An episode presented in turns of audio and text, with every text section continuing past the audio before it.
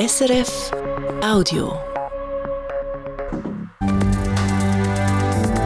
SRF 1, jetzt mit dem Regionaljournal. Das ist das Regionaljournal Ostschweiz, unsere Themen. Ungewissheit trotz Urteil. Das Thurgauer Obergericht gibt dem Kanton im Fall vom schadstoffbelasteten Raduner Areal Zorn recht. Trotzdem ist noch vieles offen. Entscheid von ganz oben. Der Gemeinderat von Huppenau im Thurgau geht wegen geplanten Windräder vor Bundesgericht. Die Woche hat er genau gesagt, warum. Kranke Bäume wegen einem Pilz aus Ostasien. Die Eschenwelke rafft auch in der Ostschweiz Tausende von Eschen hin. Besonders stark betroffen ein Waldzarbon am Bodensee. Und in unserem letzten Porträt zu den St. Galler Regierungsratswahlen stellen wir Ihnen heute Dana Zemp von der SVP vor. Am Mikrofon der Michael Ullmann. Guten Abend. Der Kanton Thurgau dürfte gut 14 Millionen Franken, die er für die Altlastensanierung auf dem Raduner Areal Zorn hat müssen zahlen, zurückfordern. Zu dem Urteil kommt das Thurgauer Obergericht.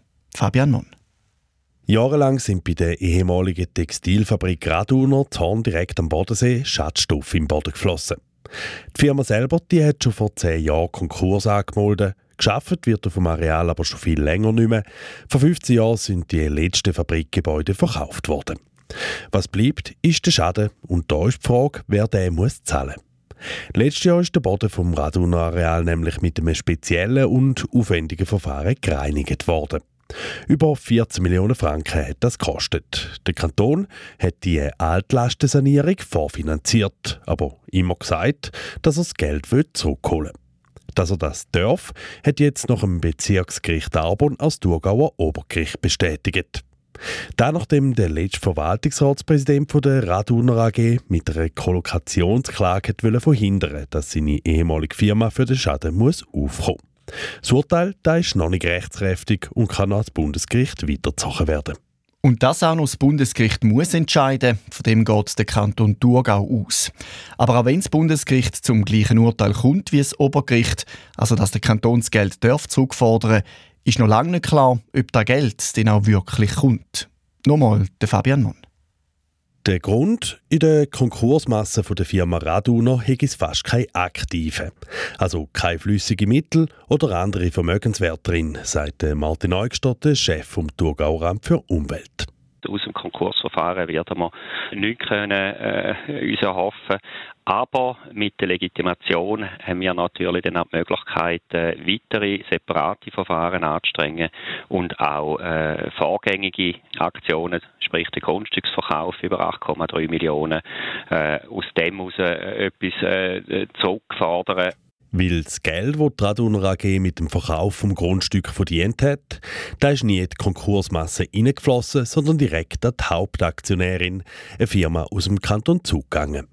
Das Urteil vom Obergericht oder den vom Bundesgericht, da wäre also nur die Grundlage für weitere Klagen. Eben gegen die Hauptaktionärin, aber allenfalls auch gegen Privatpersonen ehemalige Verwaltungsratspräsident oder Verwaltungsratsmitglieder, die vielleicht nicht in Pflicht könnten sein, oder Versicherungen, Versicherungsdeckungen, die bestehen oder bestanden haben, wo man könnte dort äh, natürlich dann Forderungen stellen. Es dürfte also noch ein paar Jahre gehen, bis der Kanton weiss, ob er für die Bodensanierung Zorn Geld überkommt oder ob er zusammen mit dem Bund und der Gemeinde auf den Kosten hocken bleibt. Der Martin Eugstoff vom Amt für Umwelt ja, persönlich glaube ich nicht daran, dass wir die ganzen 14 Millionen zurückbekommen, aber es ist wichtig, dass wir dranbleiben und möglichst einen hohen Betrag äh, auch wieder zurückbekommen, weil es kann einfach nicht sein, dass die Allgemeinheit der Pflicht steht und muss aufkommen. Der Boden vom Raduner Areal der ist mittlerweile entgiftet. Die Sanierung die sei praktisch fertig, heisst vom Kanton. Für was das Areal in Zukunft genutzt wird, da ist noch nicht klar. Zu zwei Kurzmeldungen. Das Thurgauer Kantonalgefängnis braucht mehr Platz, genauso wie die Kantonspolizei auch. Jetzt ist klar, wie die bestehenden Bauten des Frauenfeld aus dem Jahr 1992, wo 2004 schon mal erweitert worden sind, ein weiteres Mal sollen ausgebaut werden. Und zwar mit einem Haus aus roten Ziegelsteinen, wo es lauter Innenhöfe hat mit Bäumen. Wie der Kanton heute mitteilt, haben sechs Teams an einer Projektstudie mitgemacht, die Anforderungen am besten umgesetzt hat aus Sicht der Fachleute der Arbeitsgemeinschaft rund um zwei Architekturbüros aus Chur und Luzern. Überzeugt hat das Projekt auch, weil man es im Osten noch nochmal erweitern und weg der Grünfläche. Am Kantonsspital Glarus fehlen Rettungssanitäter. Damit man nicht einen von den beiden Rettungswege in der Garage muss stehen lassen, hat das Spital jetzt ein Privatsunternehmen engagiert, das den Tagtür mit einem von den beiden Wegen ausrückt.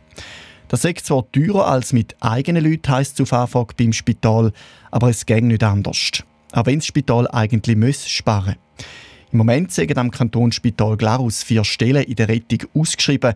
Die Übergangslösung mit dem privaten Unternehmen ist bis Ende Mai befristet.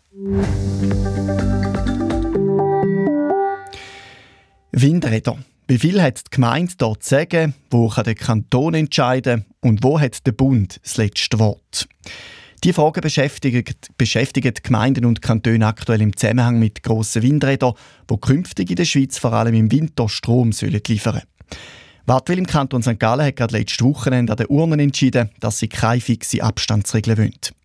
Thundorf im Kanton Thurgau hat vor knapp einem Jahr einem Mindestabstand von 850 Metern zugestimmt. Rechtlich im Reglement ist es noch nie nicht.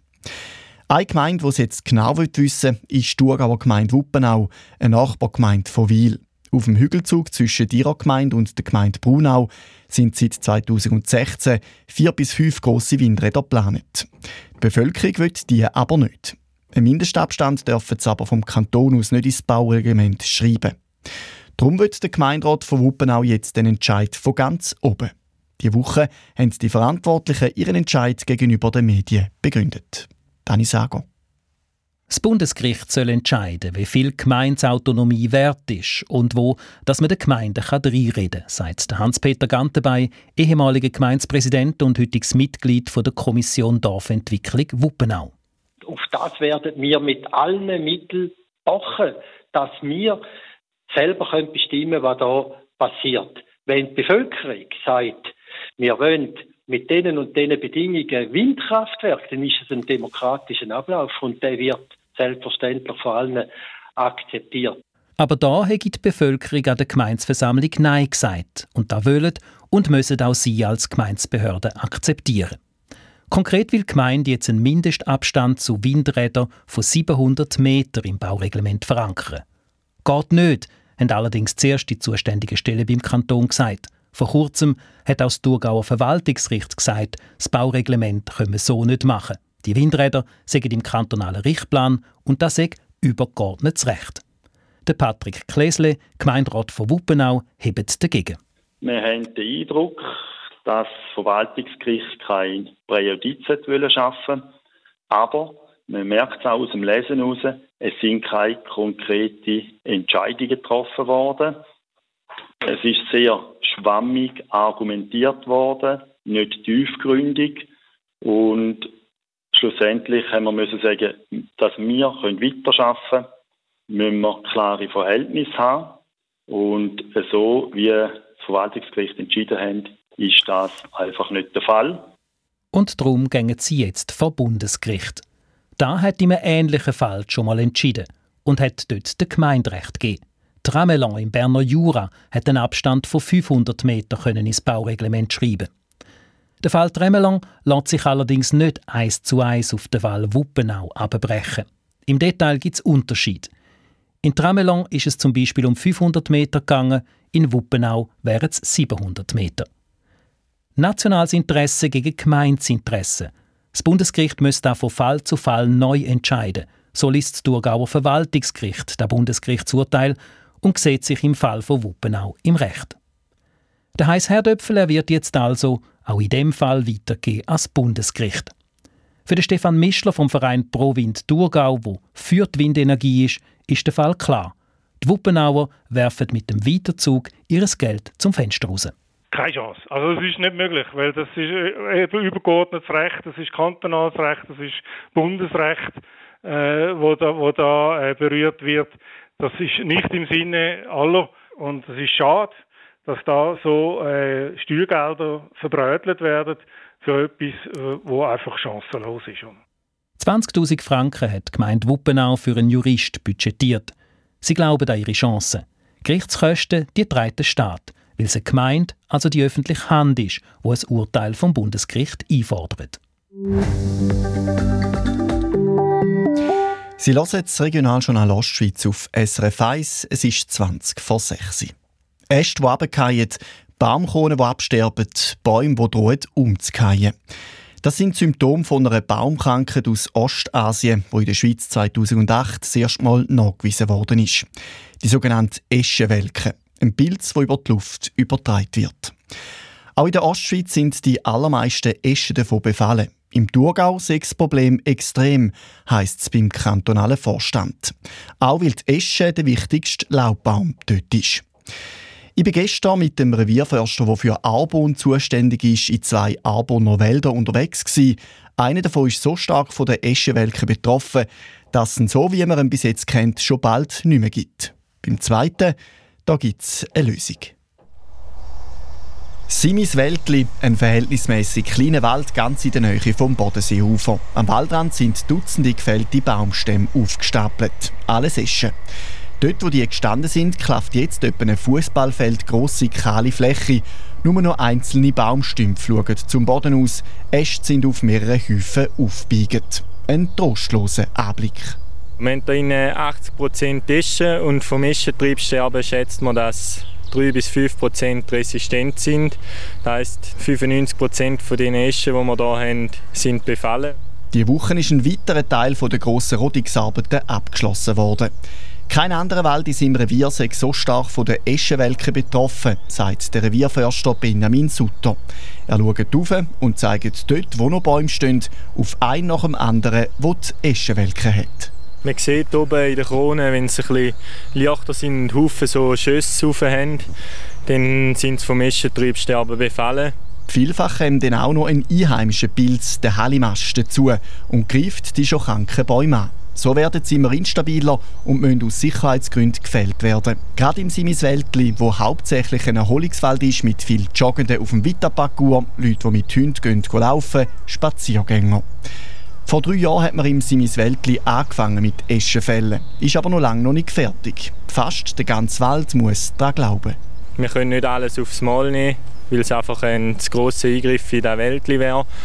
Wir tun nachher nach diesen Fellaktionen jeweils wieder aufforsten mit standortgerechten Baumarten, die auch auf dem nassen, lehmigen Boden anwachsen Und wenn man dann noch dies noch macht, dann haben wir da hinten schon eigentlich einen jungen Wald. Bis die Bäume gross sind, geht es allerdings Jahrzehnte. Und vom Simiswäldli wie bis jetzt bleibt nicht mehr viel übrig. Der Revierförster Benjamin Sutter hat darum auch Verständnis, wenn es Kritik gibt von Leuten, die sagen, da geht doch nicht den ganzen Wald abholzen.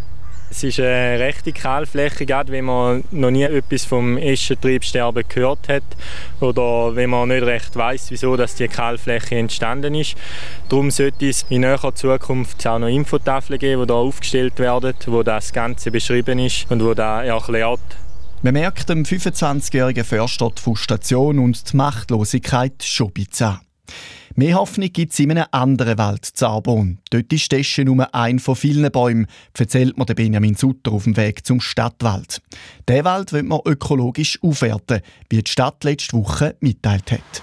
Ja, das heisst, dass man weiterhin vielfältige Baumartenmischung anbringt, die möglichst auch ein bisschen Strukturen hat, dass man auch junge Bäume haben, nicht nur alte, dass es ein, ein dynamisches Waldbild mit viel Strukturelementen gibt.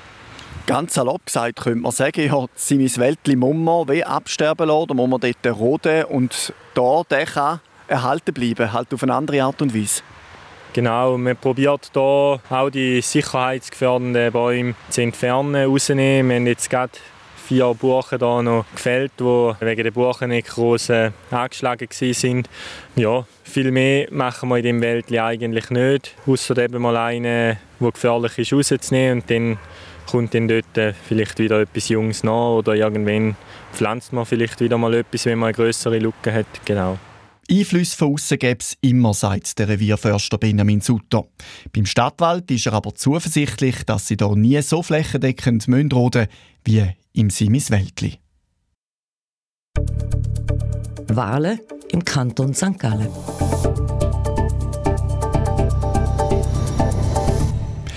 Mit ihr ist der SVP vom Kanton St. Gallen ein Überraschungsgut gelungen. Dana Zemp, ehemalige St. Galler Kantonsärztin, wird Regierungsrätin werden.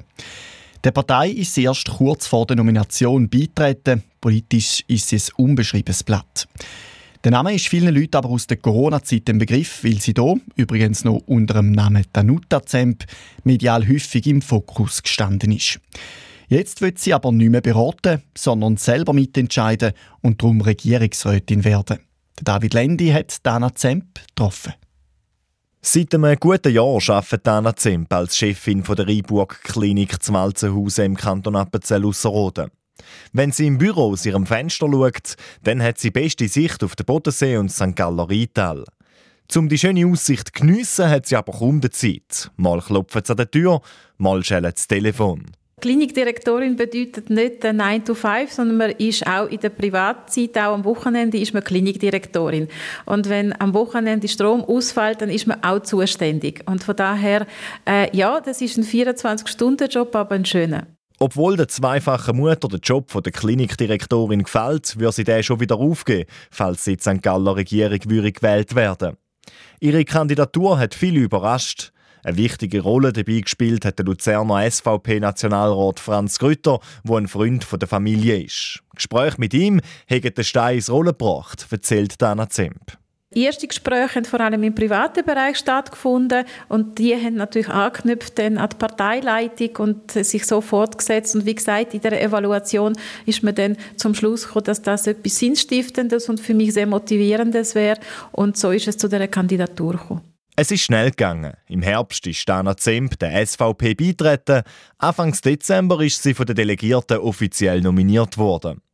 Dana Zemp macht kein Geheimnis daraus, dass sie sich auch hätte vorstellen können, um der Mitte oder der FDP beitreten, wenn sie dort die gleichen Möglichkeiten gehabt hätte.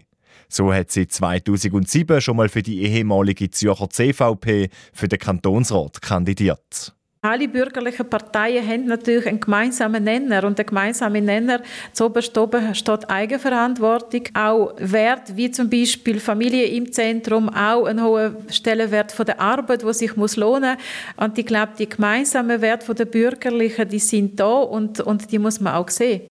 Die 54-Jährige hat ihre ersten elf Lebensjahre in Polen verbracht. Beziehungen zu dem Land hat sie heute aber nicht mehr. Man hat natürlich Erinnerungen an vor allem meine Großmutter zum Beispiel, die bei uns im Haushalt äh, mit dabei war. Aber als Land, wie es damals funktioniert hat und so weiter, ist natürlich schon sehr lang zurück. Weil ihr Vater Pharmazeut und Spezialist für künstliche Ernährung war, ist sie dann als elfjähriges Mädchen nach einem kurzen Abstecher über Libyen mit ihrer ganzen Familie in die Schweiz gekommen.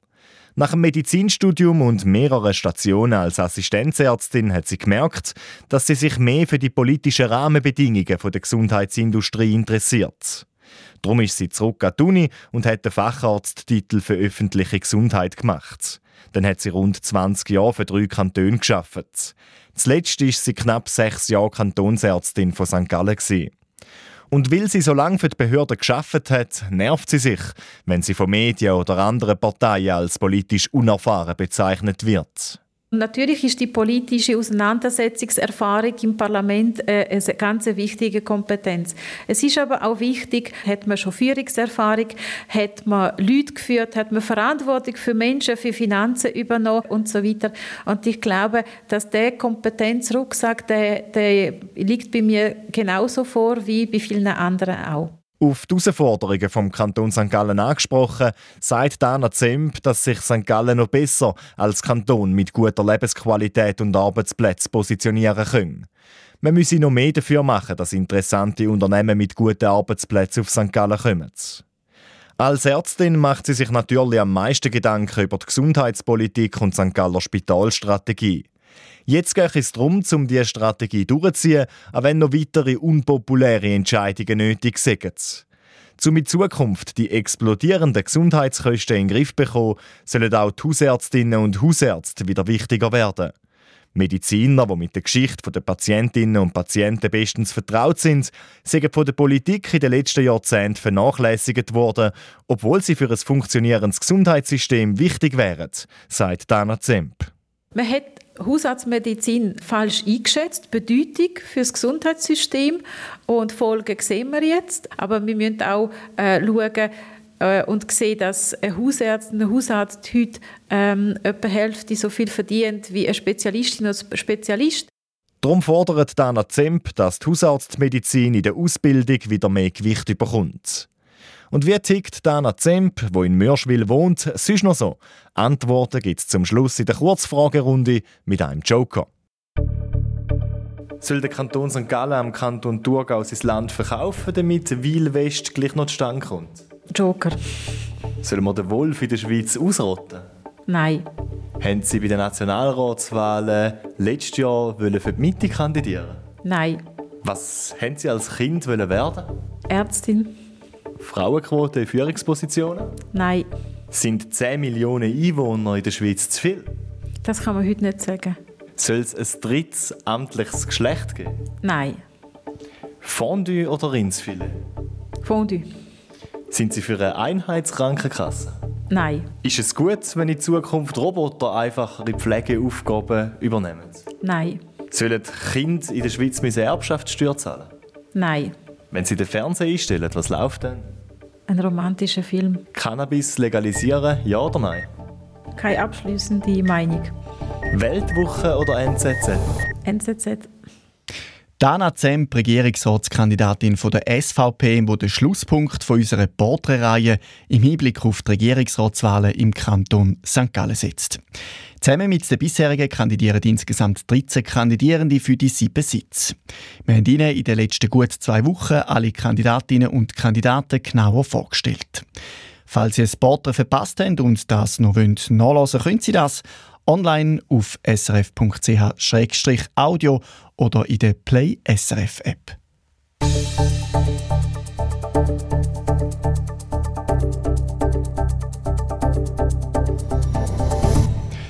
Und jetzt noch ein Ausblick auf unser Programm von morgen.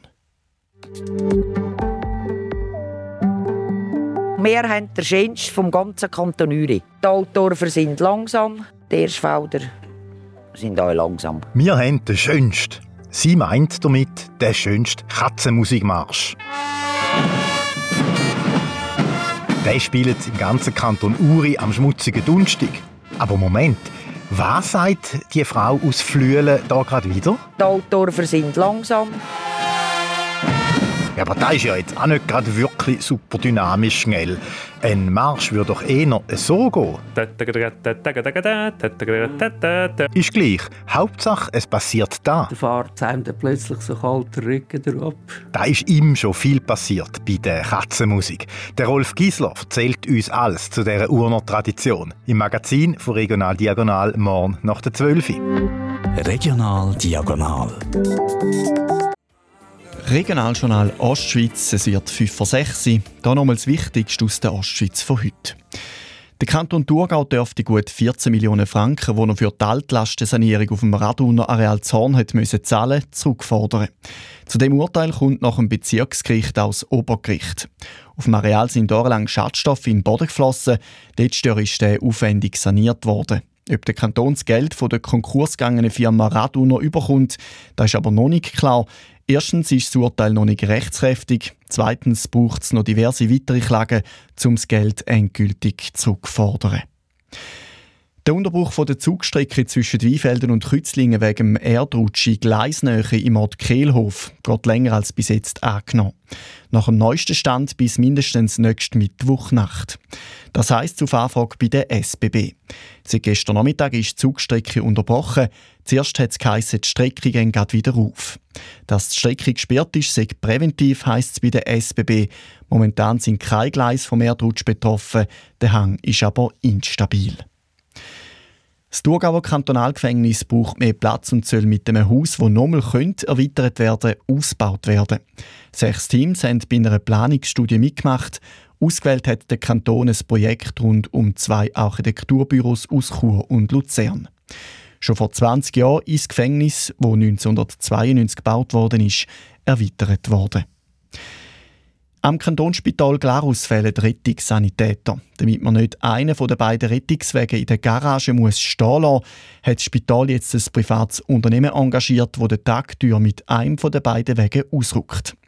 Das ist zwar teurer als mit eigenen Leuten, aber es geht nicht anders, heisst es beim Spital, auch wenn das Spital eigentlich muss sparen Die Übergangslösung mit dem privaten Unternehmen ist bis Ende Mai befristet.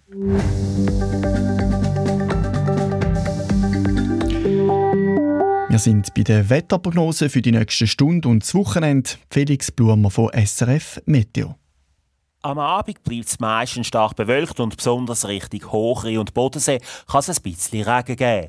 Den Bergen an ist es mit kräftigem Föhn meistens trocken. Morgen geht es dann oft bewölkt weiter. Die sonnigen Abschnitte sind meistens nur von kurzer Dauer. Am ehesten zeigt sich die Sonne mit Föhn im Glarnerland und im Sarganserland. Der Tag durch bleibt es meistens trocken. Am Abend geht der kräftige Föhn dann zu Ende und es erreicht uns eine Kaltfront aus Westen. Die Schneefallgrenze liegt morgens Abend und in der Nacht zum Sonntag dann allgemein bei rund 1000 Meter. Morgen Morgen früh zeigt das Thermometer zu Kreuzlingen 5 Grad und das Elm mit Föhn 7 Grad. Am Nachmittag liegen die Höchsttemperaturen zwischen Frauenfeld und Wittenbach bei 12 Grad, in den Föhngebieten sind bis knapp 20 Grad möglich. Am Sonntagmorgen fällt zuerst Niederschlag mit einer Schneefallgrenze um 1000 Meter. Den Tag durch ist es trotz vielen Wolken oft trocken und es sind auch kurze Aufhellungen möglich, bevor dann in der zweiten Tageshälfte, speziell gegen den Abend, wieder der eine oder andere Schauer oben runterkommt. Am Sonntagnachmittag erwarten wir am Bodensee Werte so um die 10 Grad herum. News und Hintergründe aus der Ostschweiz. So viel für heute vom Regionaljournal. Für die Sendungen heute verantwortlich die Karin Kobler, am Mikrofon war der Michael Ullmann. Danke fürs Interesse und ein schönes Wochenende. Das war ein Podcast von SRF.